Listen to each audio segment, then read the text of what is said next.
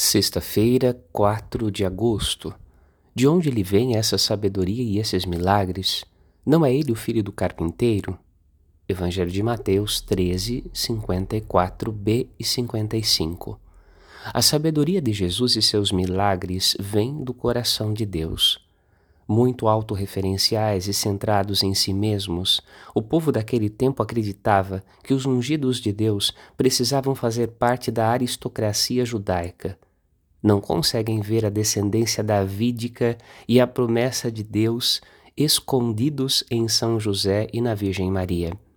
Hoje, recordando o padroeiro dos sacerdotes, o Santo Curadars, também conhecido como São João Maria Vianney, rogamos por todos os homens generosos, nascidos aqui e acolá, que aceitaram a aventura de consagrar-se ao Senhor no serviço à Igreja.